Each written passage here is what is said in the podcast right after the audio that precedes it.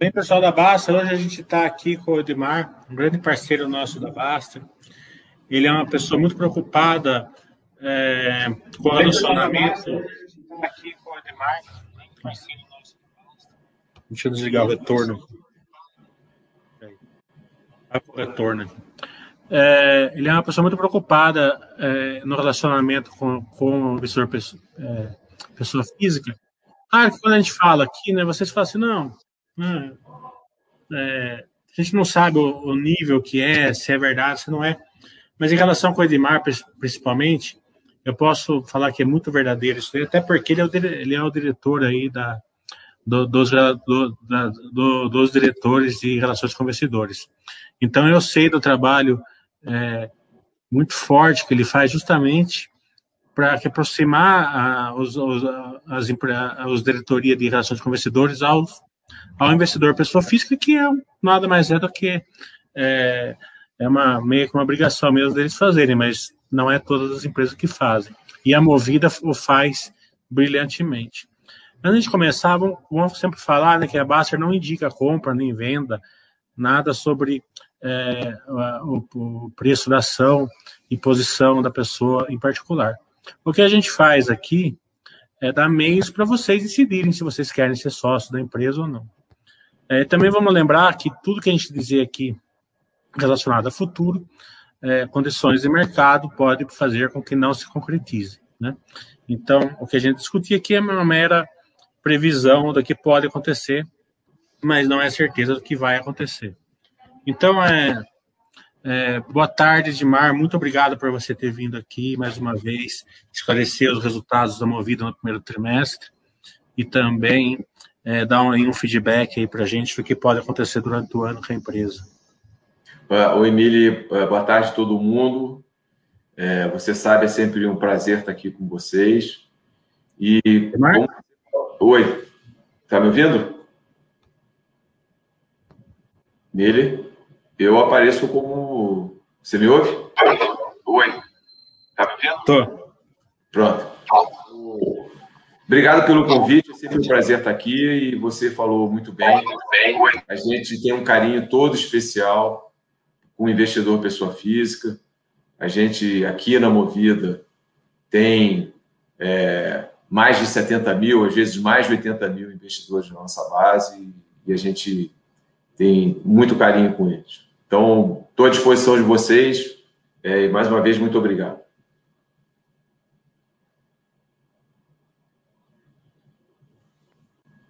Beleza, vamos começar então os resultados do primeiro trimestre.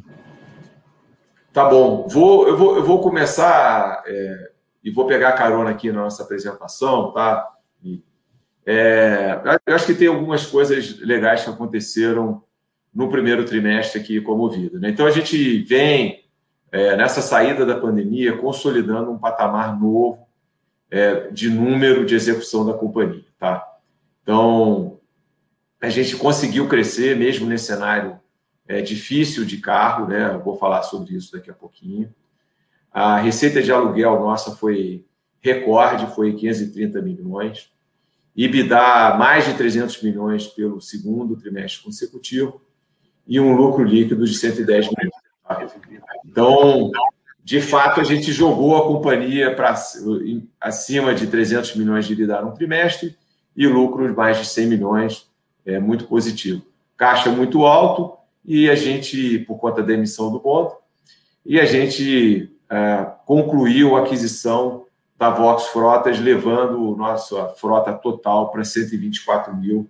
É, mais uma vez, é, a gente tem conseguido é, ser a empresa que mais cresce desde o segundo trimestre do ano passado. Tá?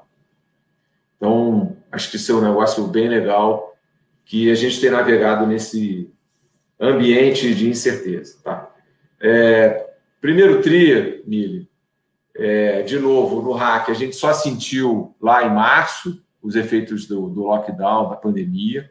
Tá? Ainda assim, foi um recorde na questão de diárias, mais de 5 milhões, a receita total por carro maior que 2.100 e a maior receita uh, de hack né, fruto dessa quantidade de diárias. Então, de fato muito forte. Poderia ter sido ainda melhor, não fosse essa, vamos chamar assim, diminuição da atividade em março. Mas a boa notícia é que a gente já vê sinal de recuperação agora. Eu vou falar disso quando a gente falar da saída é, da pandemia em segundo trimestre. GTF, aqui eu sempre falo né, que a gente tem aqui dentro o produto novo, o produto zero quilômetro para a pessoa física, né, que está levando o GTF a um crescimento muito forte. Receita líquida, recorde 165, número de diárias recorde também, 3 ah, milhões e 800 mil. E, de novo, é, um, um patamar muito forte, não só de crescimento, mas também de backlog, né, de carros por entregar. Então, a gente está vendo aqui uma, um crescimento muito forte ainda nos próximos trimestres em função de um backlog de, de contratos que nós já ganhamos. Tá? Falando de seminovos, a gente vendeu menos carro, vendeu, vendemos 5.500 carros, grosso modo, mas a margem foi a margem mais alta que a gente já mostrou, é a margem mais alta de uma companhia de aluguel na hora de vender seminovos, foi praticamente 22%. Isso impulsiona é, o, o resultado. Tá? Com tudo isso, né, é, muito forte, assim, várias bolinhas de recorde aqui, né? né você está vendo. Então, 305 milhões de IBDA, é, idêntico por uma diferença de menos de um milhão de reais em relação ao trimestre anterior, que foi mais alto. Mas quando você fala de IBIT, um, um IBIT de 242 milhões, que é um recorte também para a gente, margem de aluguel de 46%. Então, Mili, o que acontece? Né? A empresa, no ano passado, um ano atrás, a gente estava aqui né, sem saber o que, que ia acontecer, um grau de incerteza muito grande, vendendo carro é, com desconto, e aí passa um ano a gente vê que a companhia não só conseguiu navegar na pandemia, né, porque a gente, mesmo com tudo, conseguiu entregar lucro, e mostra que a gente saiu mais forte do que entrou. Então, né, quando você fala de receita, mesmo vendendo menos, receita muito forte, vendendo menos carro, ah, o IBIDA, como eu já falei, consolidação de um patamar recorde, né, a decisão aqui é no Photochart, o IBIT mais alto né, que a gente já é, mostrou num trimestre. E o lucro, quando você olha para um primeiro trimestre, de novo, um lucro mais alto, 109 milhões, que é o dobro né, do que a gente mostrou no ano passado. Tá? Então, dito isso, é, a gente pode começar as perguntas, que é só para contextualizar a força né, que a companhia mostrou agora, né, nesse primeiro trimestre, que foi muito bom né, e que poderia ter sido excepcional mas acho que é importante vocês perguntarem para eu ir explorando os outros temas. Mili, por favor. Dimar, se eu chegasse para você um ano atrás, um ano e meio, quando a gente conheceu, né, eu ia no Movida, e eu falasse para você que é, a Movida ter um EBITDA de dois dígitos seminovos, você olhar para mim e falava assim que eu, ia, que eu era meio estranho, né? É, é óbvio, né, que qualquer pessoa que olhar o balanço da Movida vai é, olhar essa, esse é, EBITDA fantástico que vocês estão dando seminovos, mas ele não é resiliente assim no longo prazo, acredito eu, né? Mas ele é resiliente por alguns trimestres, né? Qual é o novo normal desse EBITDA aí? Né? É, é vocês têm um novo normal assim para que a gente possa entender melhor? Olha, você, você, essa pergunta aí é a pergunta de bilhões de reais, tá? Só não é de bilhão, não, é bilhões de reais e você está certo. Né? O que, que a gente enxerga hoje? Em função do cenário das montadoras, que estão entregando menos carros do que nós gostaríamos, né, o mercado, de maneira geral, está desabastecido de carros novos. Significa dizer que a margem vai continuar forte, na nossa avaliação, por pelo menos mais um ano se vai ser dois dígitos alto, né? Margem EBITDA foi de 13%, se vai ser 10%, mas ela é, vai ser forte durante 2021 inteiro e provavelmente na primeira metade de 2022 também. serão, os, serão certamente os patamares mais altos. O que a gente ainda tem menos visibilidade é como essa margem vai se comportar lá em 2022, quando a gente começa a vender carro é, já no novo preço, os preços subiram 20% ou mais nos últimos meses, uh, mas é, já com o mercado abastecido. A minha visão é que uh, esse, esse patamar de margem não volta para o patamar anterior, que era 0, 1, 2. Né? Talvez ele, ele não vai ficar em 12, 13, mas talvez ele fique no meio do caminho. Tá? Então, ainda precisamos um pouco mais de tempo para enxergar essa questão do, do, do, fornecimento pelas montadoras. Tá? Mas, assim, é, hoje é muito difícil imaginar que no próximo ano né, a gente não tenha margens muito fortes em seminovos. Tá?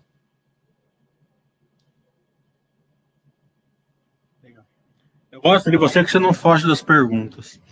É, eu vou eu vou colocar meu emprego aqui na base em risco agora, né?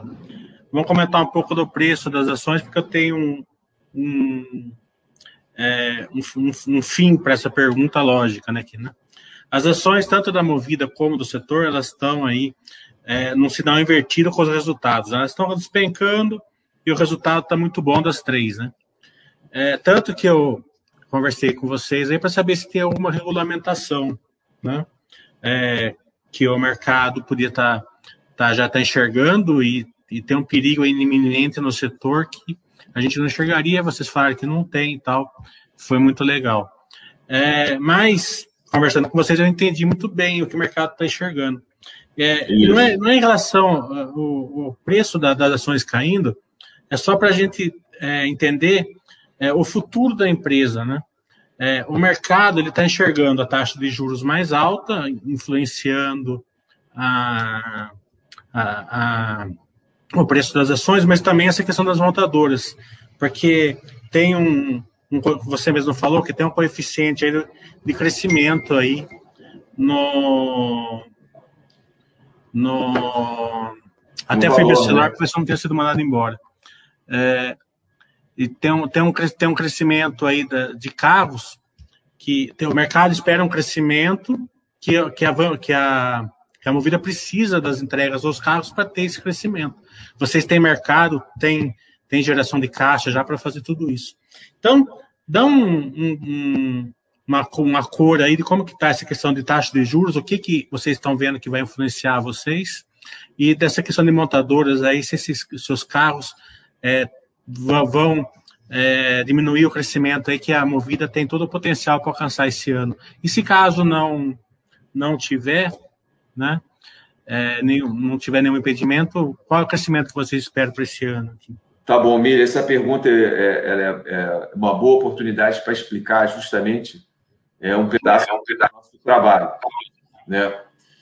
Primeiro, é, se você voltar né, alguns meses, né, a taxa de juros do Brasil, em especial a taxa de juros de longo prazo, ela estava num patamar muito diferente. Né? Então, o que você vê hoje na chamada curva longa, né, que é os vencimentos de juros para 31, é, 30, 29, você vê CDI de 8, 9% na média, o que é muito CDI, né? é muito juros. Como a gente é, é um, a Movida e as outras, obviamente, nós somos um modelo de negócio que necessita de dívida para crescer, né? o que, que acontece? É, os juros aumenta, você acaba impactando a rentabilidade da companhia, né? e você traz os seus fluxos de caixa, valor presente, a uma taxa substancialmente maior do que a gente estava vendo até algum tempo. Então, isso acaba impactando o chamado valuation, e, portanto, o preço da ação. Tá? Então, isso é estrutural. Né? É, o, nós aqui na Movida é, trabalhamos para lidar com esse negócio ao longo do tempo, né? aumentando o preço, melhorando nossa eficiência, mas é um dado que acaba afetando todo mundo. Então, isso é, um, é uma questão de médio para longo prazo, mas que mudou muito rápido. Né? É só olhar o que aconteceu é, com as previsões de taxa de juros para o final já de 2021. A gente começou o ano com é, expectativa de 2%, 3% no final do ano, já estamos trabalhando com 5,5%. Né? Então, isso é relevante para a gente. O segundo ponto, é, conjuntural, é a questão dos carros. Né? De novo, no, no valuation de todas as companhias, tem uma parcela que é o crescimento. Né? O que, que essa empresa vai crescer no curto prazo né? e o que, que essa, essa empresa consegue crescer na chamada perpetuidade. Para a gente, o curto prazo está incerto. Né? Então, é, a gente depende da montadora para crescer e amanhã, se a montadora não consegue, de alguma forma, restabelecer a sua cadeia de suprimentos, o que acaba acontecendo é que a gente sofre no crescimento de curto prazo. Tá? Isso aí acaba também, de novo, mais uma vez, impactando o, o, o valuation da, da, companhia, o preço das suas ações. Então, é, Mili, a gente viveu nos últimos ah, dois meses, independente da qualidade do resultado de todas as companhias, uma pressão muito grande de preço por esses dois motivos. Ou seja, um que está logo aqui no curto prazo, que a gente acompanha pelo jornal, que é a ausência de carros, o fechamento das montadoras e uma pressão de preço, né? E também um que todo mundo vê, mas não, nem todo mundo fica olhando os juros de longo prazo, a curva longa, que está muito, muito alto. E, de novo, isso acaba impactando o valuation da companhia. Mas como a gente vê isso? Né? A gente vê isso como uma coisa que poderia acontecer, a intensidade está vindo mais alta do que a gente esperava, mas, é, de novo, é a mesma história de sempre. Vamos trabalhar. Só um minutinho, Edmar. É, só só para. É, é, acho que. Deixa eu dar um adendo aqui a minha pergunta. Eu não, a minha pergunta em si não foi em relação ao preço em si das ações, porque está caindo por causa disso e tal. Eu só coloquei o, o movimento que estava caindo a ação para entender que o mercado está meio preocupado com o futuro. Né? Isso. Eu queria mais que a sua, sua resposta fosse, fosse assim: o que, que a taxa de juros afeta o futuro? O que, que a montadora pode afetar o futuro? Não em relação ao preço da ação, de valuation. Tá bom. Não se importa. Beleza, vou ser mais explícito. Na, na, na questão. senão, eu vou perder o emprego mesmo. Não, na questão, não, é isso. Na, na questão da montadora, fica claro. A gente aqui na Movida começou o ano com uma expectativa de crescimento de 25 mil carros, né? Ou talvez mais. Eu não sei se eu vou conseguir chegar nesse número por conta do fornecimento. Então, se no lugar de crescer 25, eu cresço 15 mil carros, eu vou entregar menos resultado. Isso é claro, eu entrego menos EBITDA, eu entrego menos EBIT e, portanto, eu entrego menos lucro. E aí, de novo, isso afeta é, o, meu, o meu crescimento no curto prazo. Tá? A nossa visão é que no médio prazo é, o fornecimento vai se ajustar. E aí o crescimento em cinco anos ele está intocado, né? Ele está intocado, porque a gente cresce menos agora, mas cresce mais daqui a pouquinho e chega no mesmo lugar em cinco anos, né? Agora anda um pouco mais devagar e anda mais depressa a partir de 2022. Esse, esse é o primeiro ponto. Com relação à taxa de juros, a taxa de juros não. A gente não administra a taxa de juros. É o Roberto Campos Neto, lá no Banco Central, com os diretores dele, é que dizem o que vai acontecer. Aí a empresa tem que responder. Né? Se os juros aumentam muito, eu tenho que ser mais eficiente para poder compensar um, uma taxa, eh, uma despesa financeira adicional. Isso reduz o nosso crescimento? Talvez alguma coisa. Isso muda uh, o cenário para a gente do ponto de vista de, no médio prazo, essa companhia ela terá duas vezes o tamanho que tem hoje, essa companhia vai entregar mais lucro? No médio prazo não muda nada. Só aumenta o trabalho que a gente tem para chegar no mesmo lugar. Por quê? Porque o mercado continua muito forte, como os números do primeiro trimestre estão mostrando.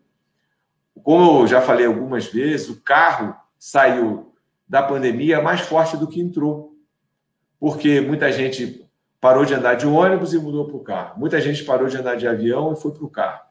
Além do que tudo de tudo que já existia, né? Que a gente faz parte é, da economia do uso, né, no lugar da economia da posse. Então, a gente continua muito otimista aqui, sabendo que é, temos que remar bastante agora nesse curto prazo.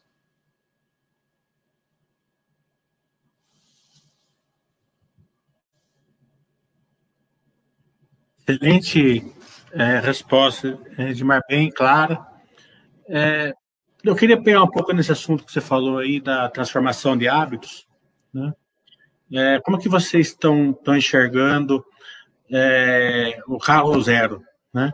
Aquela pessoa que vende o carro e aluga um carro aí, que eu acho que é o grande driver aí de crescimento que vocês têm. É, eu até é, achava que era no hack, mas vocês colocaram no GTF, né? Então fica Isso. mais fácil de enxergar. É, e também o resultado da movida, que veio sensacional, né?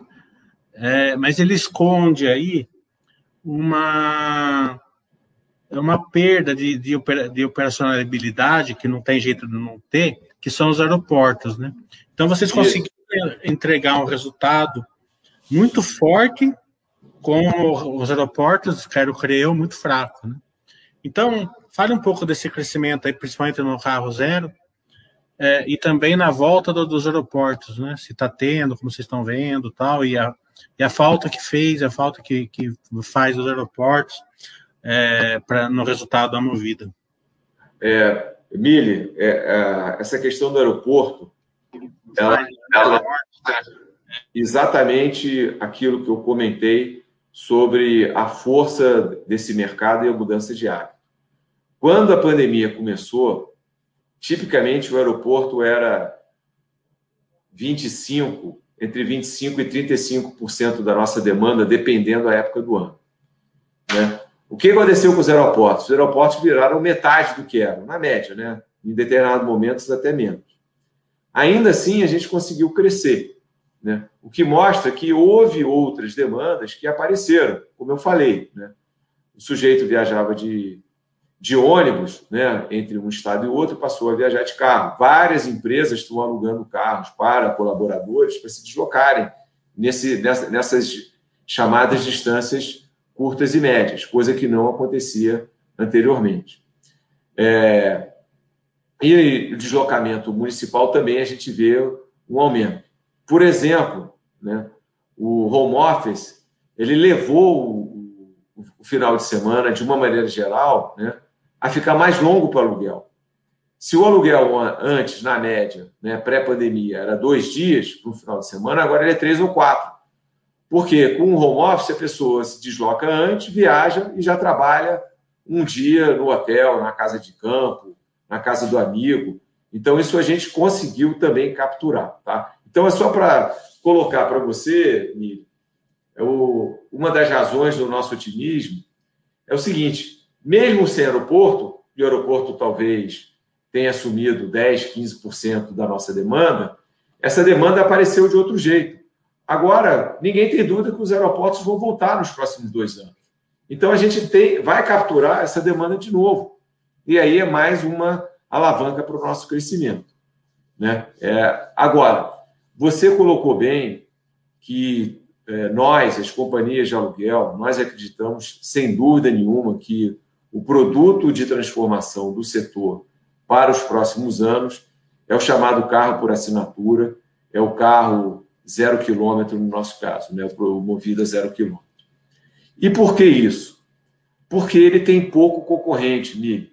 É, se você imaginar que você precisa de um financiamento que você precisa pagar IPVA, manutenção ao longo de um contrato, que você precisa se preocupar com vários assuntos, né, entre comprar e vender, para quem quer o carro como uso, um contrato de dois anos é, com uma empresa de aluguel, e aí, obviamente, eu vendo a movida, é, não, não tem conta para fazer. Né? Nós somos os mais competitivos e os mais cômodos. Né? porque você paga o aluguel e tão somente isso. Né? Você não precisa se preocupar com manutenção, com imposto, com seguro, com nada. Isso tudo está incluído no seu preço e de forma muito competitiva. Eu falo também, sendo bem transparente, eu falo também que se você é uma pessoa que fica com um carro acima de quatro anos, provavelmente a sua decisão vai ser continuar comprando um carro para ficar quatro, cinco anos com ele. Agora, se você quer um carro sempre novo, atualizado, com baixa quilometragem e sem nenhuma fricção, sem nenhum trabalho adicional, eu não tenho nenhuma dúvida, o zero é o grande produto. Agora, o que é o tamanho desse mercado, Mili? Qualquer conta que, que a gente faça por aqui mostra que para todo mundo, nós, para os nossos concorrentes, para as montadoras, eventualmente para as concessionárias, a gente deveria ter fácil, fácil, 300, 400 mil carros por ano para serem oferecidos dessa maneira. Isso a gente faz essa conta olhando para o chamado leasing fora do Brasil, que é responsável por 30%, às vezes até 40% das vendas é, de carro no varejo. Então, esse produto, para a gente, ele está sendo contabilizado junto ao produto de GTF tradicional, né? Eu falo que é o, GTF tradicional é o B2B, né? É o business to business, é o, é o produto corporativo, enquanto zero quilômetro é o B2C, é o business to consumer, que é ah, o produto focado na pessoa física. É, o nosso produto hoje é o único que tem disponibilidade imediata. Você entra no site e você consegue tirar seu carro de dois, de dois a três dias, né? dependendo do modelo, um pouco mais, mas na média nossa tem sido inferior a quatro dias. Uh, e, de novo, a, a, preços muito competitivos. Então, é, a gente tem pouca dúvida que uh, nessa saída da pandemia, mais alguns meses, é, a economia se reorganizando como um todo, a gente vai ver esse produto tendo um crescimento, eu diria, sensacional.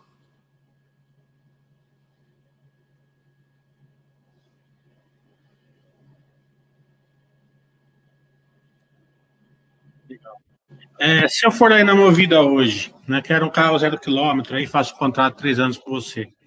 Quanto tempo eu levo para sair com o carro na mão? Vocês têm disponibilidade de entrega? É, ou, ou, já está faltando algum carro aí? É, Olha, a gente tem feito. A gente tem feito... Minha segunda pergunta, em relação é. ao GTF ainda, só que no B2B. Né? É, esse, esse movimento de asset light das empresas é, de, de, de ASREP Light deve estar impulsionando bastante vocês também, né?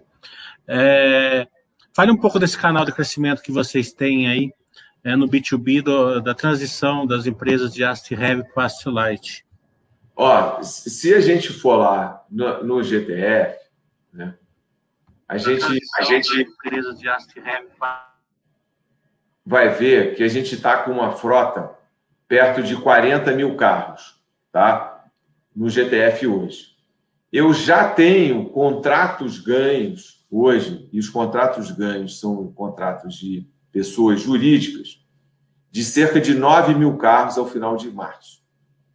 Então, mostra que eu já tenho contratado praticamente 20% de crescimento nos próximos trimestres e aí eu repito, eu dependo das montadoras para entregar todos os carros. Eu não vou conseguir entregar tudo agora. Né? Então mostra de novo, exatamente na linha que você comentou, Mi, que tem um espaço grande de terceirização de frotas no Brasil acontecendo. Né? A crise sempre obriga isso. Né? Olha o seu balanço e diz assim: por que, que eu tenho carro no meu balanço? Se eu estou precisando de dinheiro, vou vender os carros e vou transformar isso numa despesa e não num investimento. Então, é, isso aí, para a gente, é, um, é, mais um sinal de que o mercado está subpenetrado e que tem condição de crescer muito forte nos próximos dois, três anos. Com relação ao zero quilômetro, é, eu não tenho dúvida que a gente tem um atributo diferente no nosso produto, que é a disponibilidade imediata. Como é que funciona isso, Mili? A gente tem carro é, disponível no chão, como a gente chama, nas lojas de hack, nas lojas de seminovos. E a gente também coloca à venda os carros em transporte já a caminho das lojas. Então, com isso, você enxerga uma ampla variedade, praticamente todos os modelos que a gente tem no RAC estão disponíveis para o zero quilômetro. Com isso, a gente consegue entregar carro na média, na média, a partir do momento que você entrou no site e o seu crédito foi aprovado, né, de, de menos de quatro dias. O que é uma experiência muito boa, porque se você considerar um carro zero quilômetro, para quem se lembra, né, vai ver que isso aí, é, às vezes, é uma semana, cinco dias, porque tem que aprovar o documento. Se você tem um financiamento, o financiamento tem que ser pago. É, enfim, às vezes não está na loja. O nosso carro, que está à venda, ele está disponível uh, imediatamente. Por isso que tem lugares que em dois, três dias você sai dirigindo o carro a partir da, da, da sua aprovação de crédito. Então, é uma alavanca de crescimento muito forte. A gente não dá número, tá, amigo? A gente entende que nesse momento, que é um momento importante de consolidação de marca e avanço é, do nosso produto, é, infelizmente eu tenho que dizer não para todas as perguntas que é, qual é o tamanho do negócio hoje. Ah, assim, a gente está muito feliz, está correndo muito, mas a gente ainda não pode é, falar de tamanho, tá?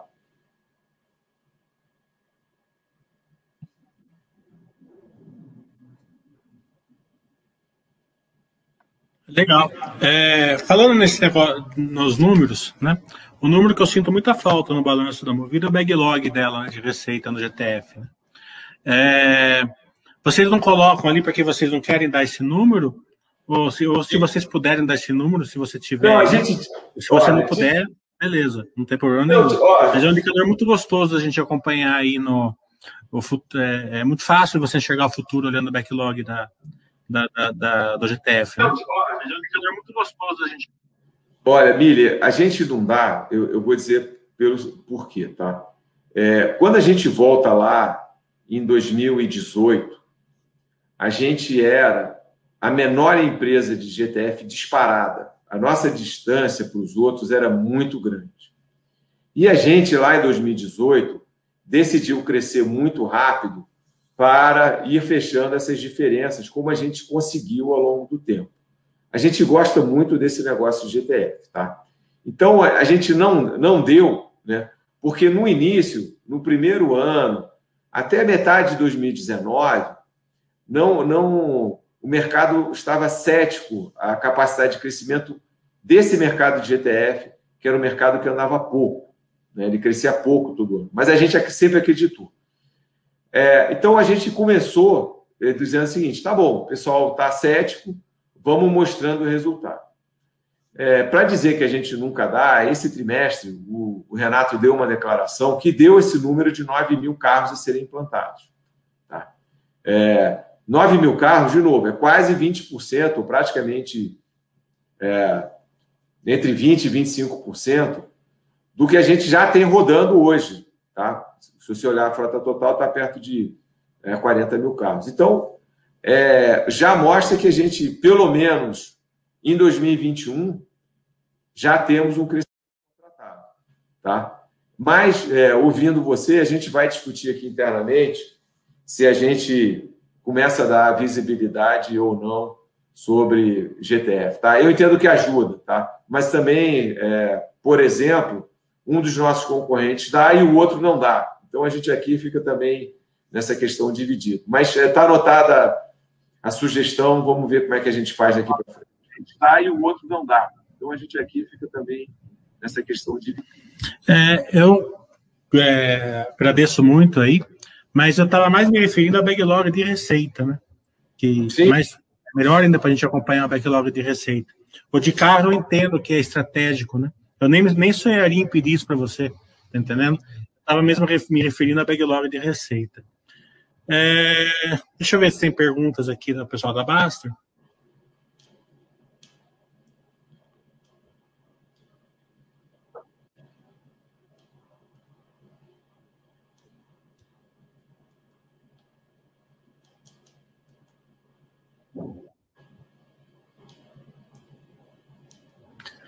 É, o Paulo está perguntando: algum olhar da Movida para o mercado de carros eletrônicos?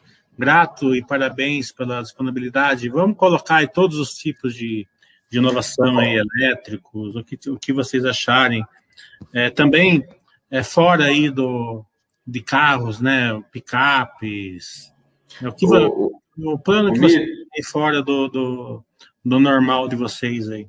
O, o Mili, a gente, no final do ano passado, o Nissan Leaf para nossa frota, a gente comprou é, pouco menos de 100 carros, é, para justamente começar a promover o carro elétrico, né? como é que ele funciona, como é que é a recarga. Ainda existe muita dúvida, tá? tem um desconhecimento do público em geral. É, a gente não tem dúvida que vai migrar para o carro elétrico ao longo do tempo, mas a gente depende das montadoras. Tá?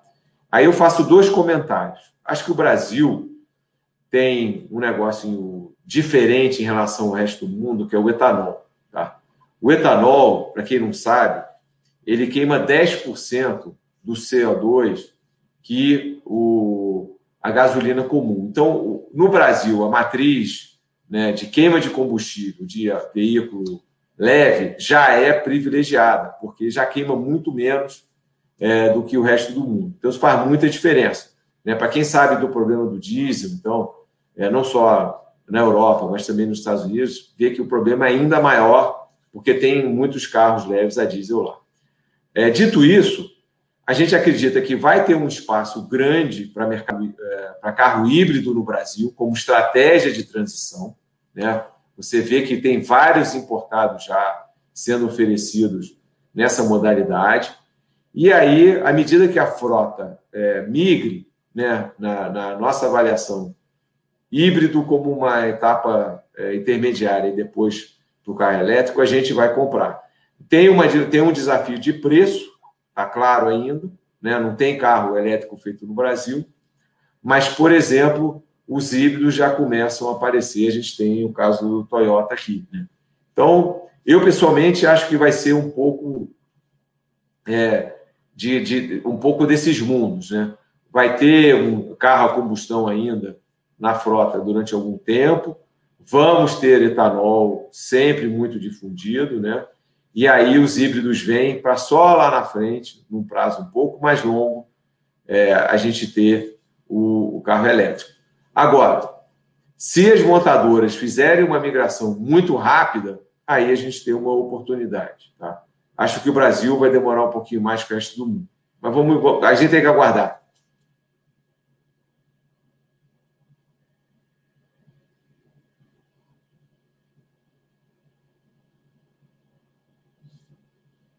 Vamos para o orgânico agora?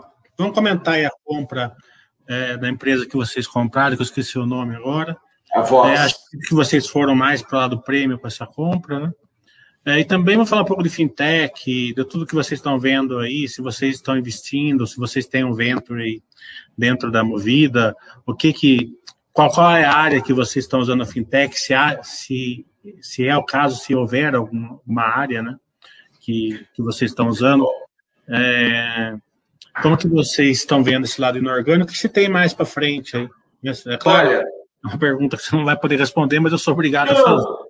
Olha, Milha, a gente sempre olhou o crescimento inorgânico desde sempre. Tá? Tinha sempre o desafio do preço. Tá?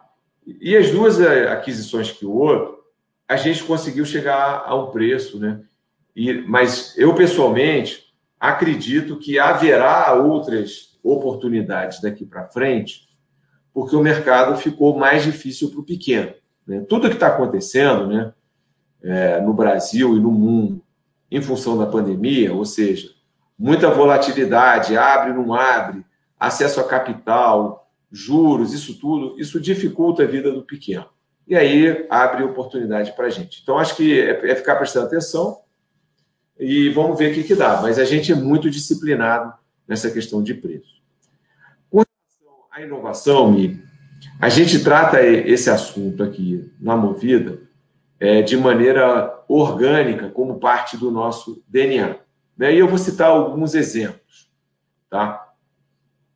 Em TI, por exemplo, tecnologia da informação, a gente tem várias associações é, com empresas tech que são prestadoras de serviço nosso, que a gente fica olhando para ver se tem alguma coisa disruptiva. Tá? Então, né, a própria alocação de capital e tudo faz parte é, desse negócio.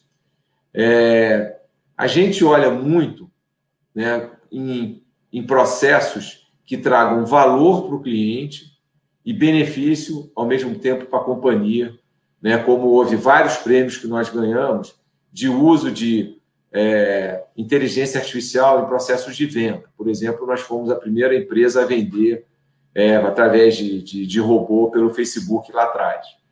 Aí você assim, não, mas isso tudo está na área de venda, marketing, não. A gente usa, eu diria, para tudo que é lá. Né? É, vou dar o um exemplo aqui da área financeira. Né? Tem uma fintech que se chama Antecipa, né, que eu sempre repito como um exemplo, que hoje ela faz parte da, do conglomerado, aspas, né, da XP, ela foi adquirida pela XP, que é uma, uma, uma fintech de recebível, que a gente usa há mais de três anos. A gente fez um acordo com a, com a Antecipa, né, eu estou fazendo propaganda do meu amigo Camilo, quando ele ainda estava no Cubo. Né? E ele ele foi a primeira, a Movida foi a primeira empresa grande da Antecipa a usar esse negócio, né? A de fato mudar de patamar e hoje ele está na plataforma da XP. Ele foi adquirido no ano passado, é só para você entender. É, e a gente continua utilizando ele, né? Nós somos os bons parceiros.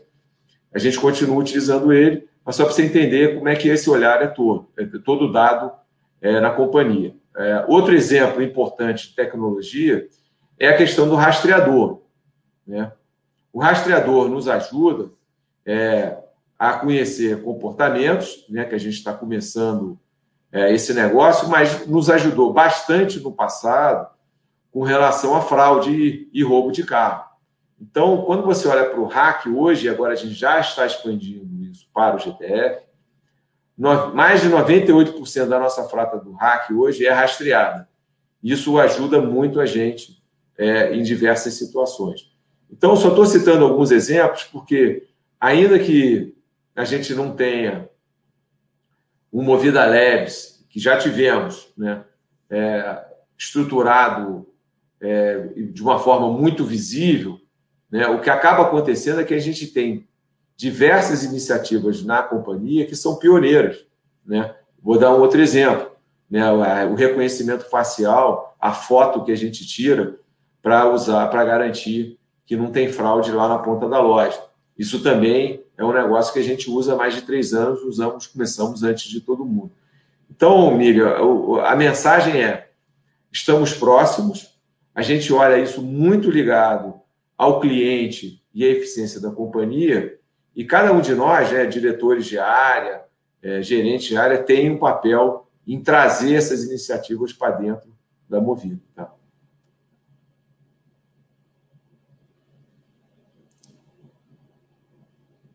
Continuar na, nesse lado da fintech, vamos para o lado financeiro. Né? É, você já tem ou, ou, pretende ter algum tipo de banking as a service é, com algum produto ou mesmo se tornar um banco digital? É, como é que vocês estão vendo esse, esse modelo aí de, é, de é, receitas financeiras aí de vindo aí desse BAS aí que muitas empresas estão usando hoje? Ó, eu, eu vejo de, de duas maneiras, Milho. Eu vejo no, na questão da movida, né, tudo que você possa pensar em digitalização da sua relação com o cliente faz sentido. Né? E aí eu sempre me espelho, eu sempre dou o exemplo do banco. Né? Ninguém precisa ir mais um banco hoje para transferir dezenas de milhares de reais, para aplicar num produto, para fazer um câmbio. Você faz isso tudo pelo aplicativo. E a gente tem que ter isso muito claro com as condições de contorno do nosso negócio, né? Que é um negócio real. A pessoa pega o carro, né? É, são, tem lá, tem que ir na loja, é, enfim. Agora, quando você fala é, do guarda-chuva mais amplo, aí a gente remete para o grupo. Né? Então, deixa eu só lembrar, Simpar, que é o grupo que controla a Movida, né, que era a antiga JSL, ela tem uma iniciativa nesse sentido, que é a BBC, né? que ela já atua, ela é, é, é uma fintech do grupo? É, é uma fintech do grupo. Ela já tem autorização já funcionam como leasing e têm expandido seus serviços, de maneira geral, focando muito na questão da, da cadeia de valor do grupo. Né? E começou pelos caminhoneiros, nesse caso. Né? A gente vê muito potencial de crescimento e não tem dúvida nenhuma que a gente vai fazer muita coisa junto aqui na Movida. É, mas isso ainda, acredito que é mais para o final desse ano e para 2022, tá? Mas é na linha do que você está falando, é, com certeza. Eu acredito que é mais para o final. É, na verdade, a minha pergunta foi mais como se fosse um banco as a service mesmo. Não, não você se transformar assim como um banco digital ou é, uma fintech. Vocês usar o serviço na nuvem, né? Que hoje você não precisa nem fazer regulamentação. É mais ou menos assim: vocês têm um cartão que a milha se transforma em diária, né? Está sendo muito usado. Sim. Mais ou menos nesse serviço de, de integrar o financeiro com produtos da, da Movida, né? É mais, mais e, nesse sentido que eu fiz a pergunta. Entendi. É, olha só, Milha, a gente já tem é, isso, vamos chamar assim, uh, de forma bastante avançada quando você fala da economia é, tradicional, mas que precisa passar para o próximo nível nessa economia que você está falando. Eu vou dar um exemplo aqui, por exemplo, dos programas de fidelidade. Né? A gente está acoplado, a gente tem uma parceria muito forte, por exemplo, com a Ipiranga, que você pode trocar pontos de Ipiranga por diária da Movida. Né? Isso já funciona de maneira automática. Tá? Isso é transparente para o cliente. Então, é nesse sentido, né, eu acho que isso aí tem muitas possibilidades de evoluir, mas é, é de novo, a gente precisa ainda de mais massa crítica é, no aluguel de carros para todo mundo perceber que tem valor tal qual já vê valor lá, por exemplo, nas companhias aéreas. Tá? Então, esse é um exemplo forte. Eu vou dar um outro exemplo também muito bacana aqui, que a gente é pioneiro também, que foi a questão do sem parar. Né? Então, a gente tem o separar já é, automático nos nossos carros, em todos os carros que você aluga, e a gente vai lá e debita do seu cartão, da sua, sua fatura normalmente. Você não precisa se preocupar com isso. Como é a experiência fora do Brasil? Né? Então, se você pensar que no Sem Parar a gente ainda pode fazer outras coisas, de novo a gente vira uma plataforma, como você falou, uma plataforma de aspas, de assuntos, gastos ligados ao carro. Isso tudo vai evoluindo ao longo do tempo. E, e faz parte do nosso crescimento. A gente está. Então, todos esses produtos que eu citei são muito fortes para a gente. Sem falar, por exemplo, das parcerias com as bandeiras de cartão de crédito, com os bancos e tal. Então, tem, tem muito espaço, sim.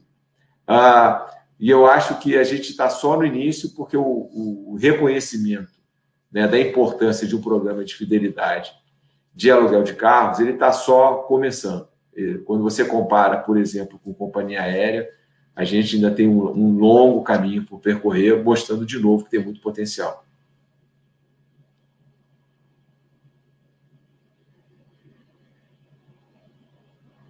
A pergunta aqui da Baster, o Silva está falando, eu acredito que ele deve até estar tá errado, né? Acredito pelo prazo aqui, elétricos a partir de 2030, não deve ser no Brasil. Né? Se for, você me corrige. A Movida enxerga a infraestrutura para abastecimento de carros elétricos acompanhando esse calendário no Brasil? Esse, esse calendário, se for no Brasil, vou incrementar a pergunta aqui, é crível esse prazo, hein? Olha, é... de novo, depende das montadoras. Algumas montadoras já não vão fazer mais carro a partir de 25 mas é, vai demorar mais. Aí, é, é, o Silvio, né? Eu, eu, pessoalmente sou, sou muito cético em relação à capacidade de resposta da infraestrutura do Brasil no curto espaço de tempo para de grandes deslocamentos de carro elétrico. Entretanto, eu acho que nas cidades eles têm um potencial muito alto, porque aí vai ter certamente posto para para você reabastecer. Tá? Então, é, vou dar dois exemplos. Né?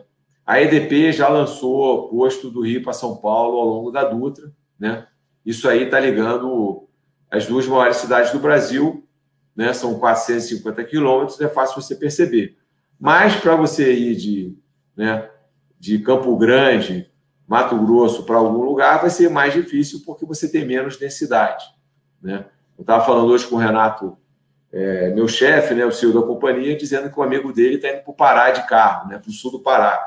Aí, para ver fazenda. Então, é difícil imaginar né, chegando uma infraestrutura muito forte, mesmo num prazo de 10 anos. Entretanto, eu reforço, nas cidades, a gente acredita aqui na Movida que a resposta será muito rápida, né, a partir do momento que você tem os carros. E aí, vou citar de novo, vou pegar carona na, na, na Toyota. Né? O Corolla híbrido, né, para quem não está acompanhando, Corolla híbrido, é, o que a gente tem visto é que na cidade, né, onde você anda a baixa velocidade e, portanto, você precisa de menos combustível, né, você anda pouco com motor a combustão, um carro está fazendo 20 km com nível de álcool. Então, é, faz muito sentido, né? E faz muito sentido você pensar em, em carros híbridos com baterias não tão carregadas, né, tão, tão potentes, para deslocamentos a baixa velocidade e de, e de pouca distância. Né? Então, acho que aí a gente tem um espaço grande, de novo, para crescer. Tá? Mas isso é, é, só lá na frente. Não vai ser agora, acredito que isso é um assunto de cinco anos para frente. Tá?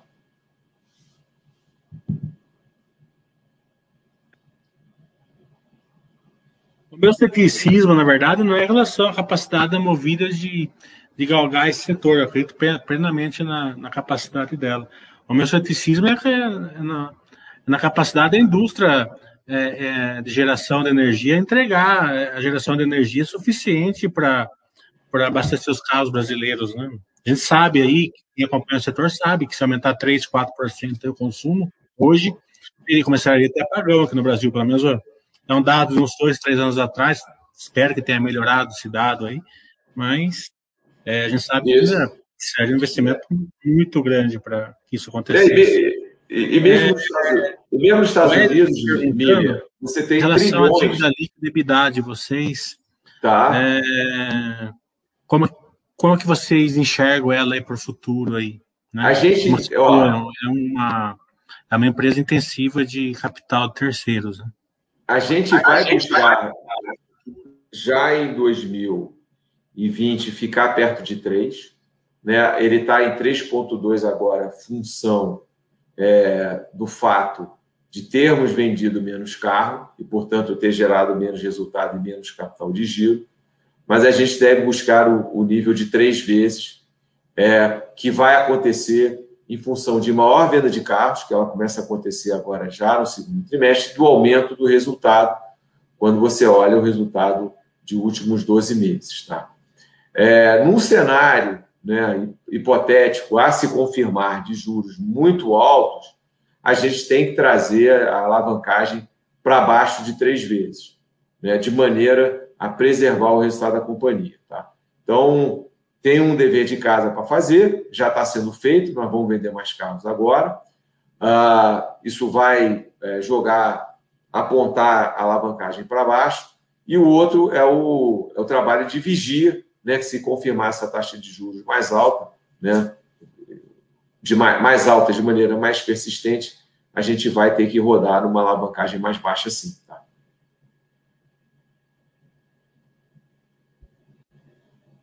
O Sandro está fazendo uma pergunta bem interessante. É, eu, eu, analisando o, o, balanço da Movida, eu enxerguei isso que ele está vendo, né? Como um, um, um catalisador, aí, um, um, turbozinho assim no, no resultado da Movida. Também não sei se eu estou certo, é, mas ele também enxergou. Esse aumento da procura de carros usados e a falta de carros usados está fazendo vocês passarem mais é, o, o, período que vocês venderiam, que vocês vendem o carro usado, e o que eu enxerguei é o seguinte: vocês estão, na minha visão, pelo menos se eu estiver errado, você me corrige, vocês estão passando mais esse, esse período e ainda estão vendendo o carro mais caro do que antes ainda, né? Que foi o, o então é um super turbo para a empresa aí que está acontecendo, né? Vocês conseguem alugar mais tempo e ainda vender mais caro. Ó, é, é, é isso que está acontecendo com a observação, Mili, de que a gente está chegando no limite da idade é, do carro do hack, tá? Por que isso? Porque você acaba impactando a percepção do cliente, né? Porque ele se acostumou a ver carros de 10, 12 mil quilômetros no máximo, e ele começa a ver carro de 25 mil quilômetros. Então a gente vai começar a fazer a frota girar, né? A partir de agora, de novo, com a confirmação de que os carros serão entregues pelas montadoras. Tá? Então, esse é, um, esse é um ponto importante. O, o outro que você falou que tem um, um valor no balanço que ainda não está é, mostrado, né? É justamente o que você comentou em relação a, ao preço do carro usado. Se você olhar lá, eu estou vendendo meu carro médio no balanço, está perto de 50 mil e eu estou vendendo o carro em 53, 54 mil. Então, na realidade, o meu ativo hoje, quando você olha para ele, ele não reflete né, o aumento de preços que houve nos últimos meses. Então, tem valor ali dentro, sim. A gente estava até fazendo essa conta hoje aqui dentro da companhia. Né? Então, é, de novo, mostra que quando as coisas se regularizarem, né, a gente receber mais carro e aumentar o número de carros vendidos, a gente vai ter um valor para ser capturado sim, tá? Então, estamos, é, tamo, como é que se diz? Bem, bem otimistas em relação ao que a gente vai entregar de resultado nos próximos trimestres, justamente pelos pontos que vocês dois acabaram de levantar, tá? Mas a nossa intenção, lembro sempre, a gente espaça e tudo, é que a gente quis atender a alta temporada dos nossos clientes e entende que chegou no momento que a gente tem que começar a fazer a frota girar, tá?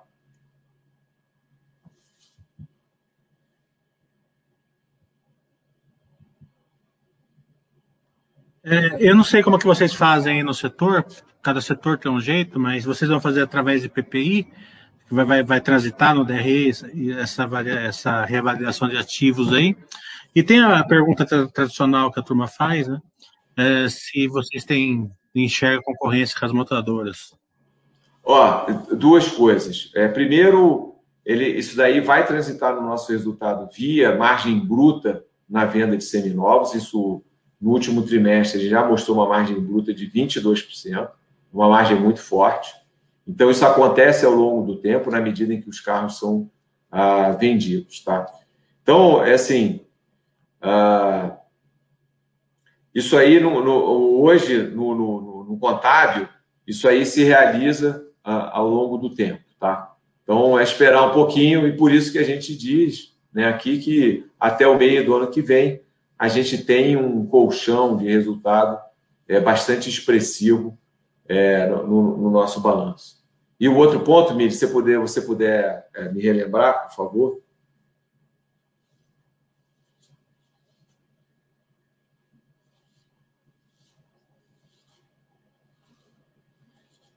Concorrência com as montadoras. A tradicional ah, pergunta que você já deve ter respondido umas cinco olha, vezes.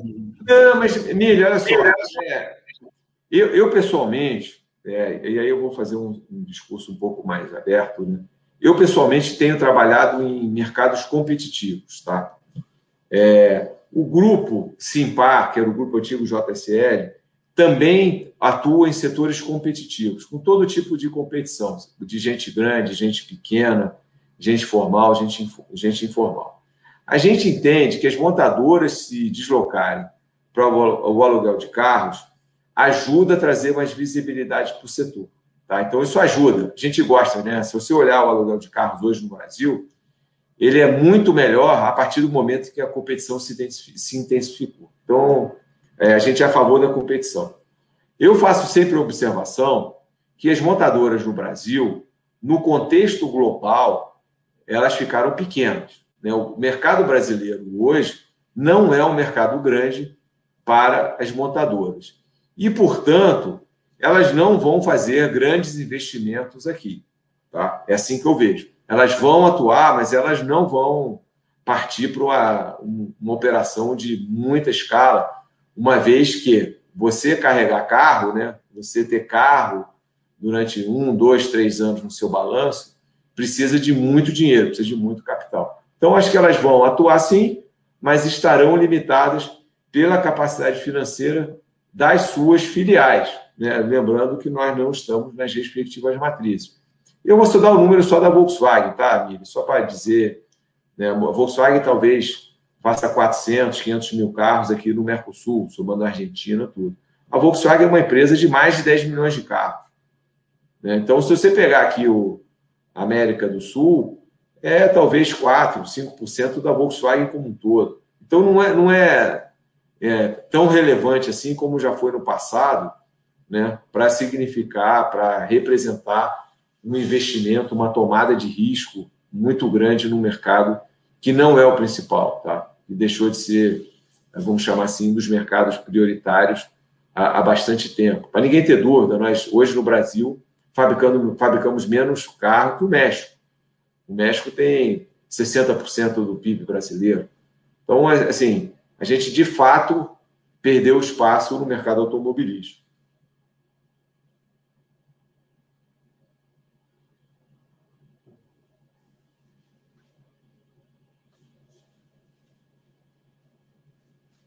Ainda as montadoras vão ter que arrumar alguma fintech para evitar que a turma é, roube pneu deles. Né?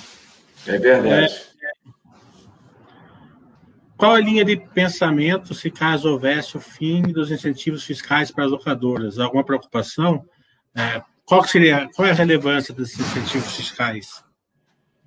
Ó, isso aí, é, basicamente, tem dois pontos aqui que houve decisões mais recentes no Supremo que reafirmaram o, o, o convênio que rege a nossa atividade em relação à compra e venda dos nossos ativos. Então, é, a gente não está sujeito ao ICMS, né, não somos contribuintes de ICMS, desde que uh, a gente permaneça com o ativo no nosso balanço é, por mais de um ano. E a gente né, cumprir esse negócio. É, de qualquer maneira, a minha visão é que com a escala que nós atingimos, e aí eu falo nós, as três empresas listadas, fica muito difícil, ficou muito difícil competir. Né? Então, qualquer mudança que haja, e a reforma tributária no Brasil virá em algum momento, né, não deslocará as empresas é, de serem protagonistas nesse mercado. Por quê? De novo, por causa da escala e de tudo aquilo que a gente construiu né, de know-how de lidar com grandes redes e grandes frotas. Tá? Esse know-how ele independe do tributo.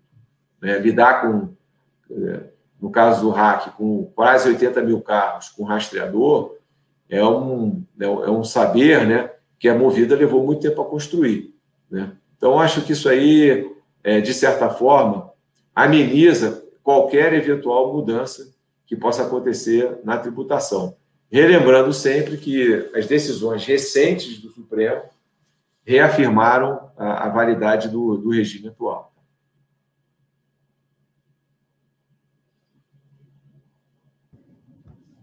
Fazer uma última pergunta aqui para você, que eu sei que você já deu uma hora. É... Como que você vê a expansão nacional? Porque vocês ficam mais nas grandes cidades, se tem espaço já para ir para cidades menores. É, pode até ser digitalmente para cidades menores, não sei. É, ou, ou infusões ou parcerias aí. Qual é o plano? Mire, duas, duas, alguns, algumas observações em relação a essa pergunta. Número um, sim, sim estamos trabalhando com uma consultoria de estratégia, a McKinsey, né, que é uma consultoria de primeira linha, para é, nos ajudar a montar um plano de expansão rápida nos próximos três anos, com a ambição de dobrar a companhia de tamanho. Tá? Isso aí passa por abertura de lojas em lugares onde hoje nós não temos presença. Tá? Então, esse é o primeiro ponto. Sim, vai abrir, nós vamos abrir loja, vamos abrir mais lojas. Não posso dizer o número, ainda está em fase final de discussão, mas será é, relevante é, esse negócio ao longo do tempo. Segundo, nós aqui é, tomamos a decisão de operar as, é, as próprias lojas.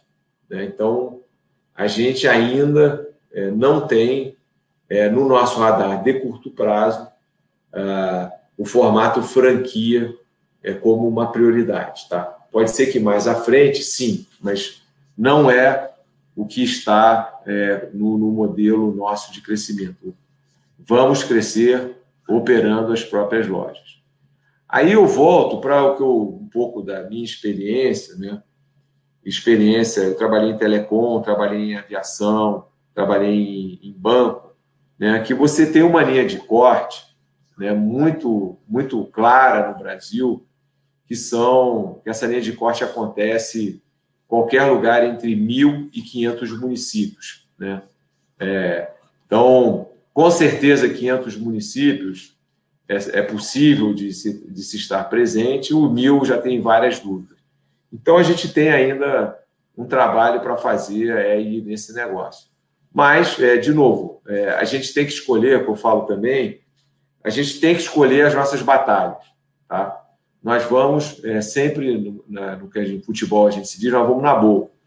É, e é para gerar uma boa experiência para o cliente, para ser competitivo, para ter nível de serviço e para continuar a crescer com rentabilidade. Tá? Então, por isso é que a gente trouxe alguém para nos ajudar para mapear esse, essas novas praças, essas novas lojas que a gente é, quer executar, quer fazer nos próximos três anos. Tá? Então, estamos reforçando o time também, é, trazendo executivos é, para tocar essa área de expansão. Então, haverá novidades né, aqui do lado da Movida nos próximos meses em relação a isso. Tá?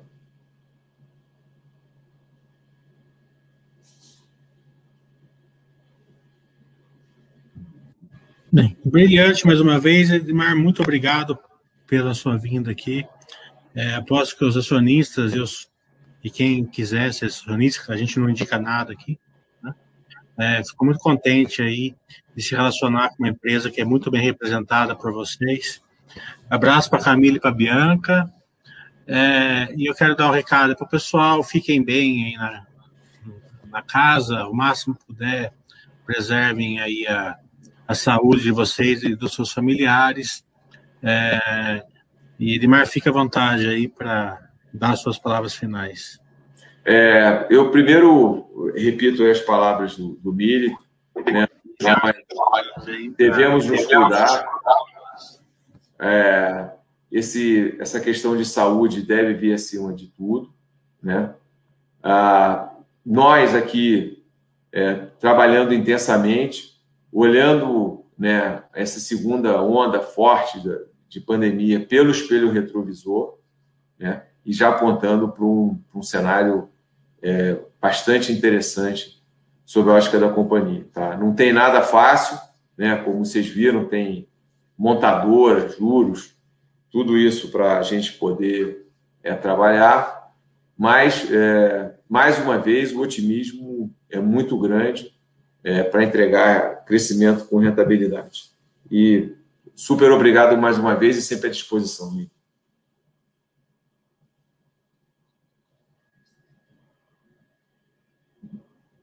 Legal. Então, pessoal, boa noite. Tudo de bom. Fiquem com Deus aí e em paz.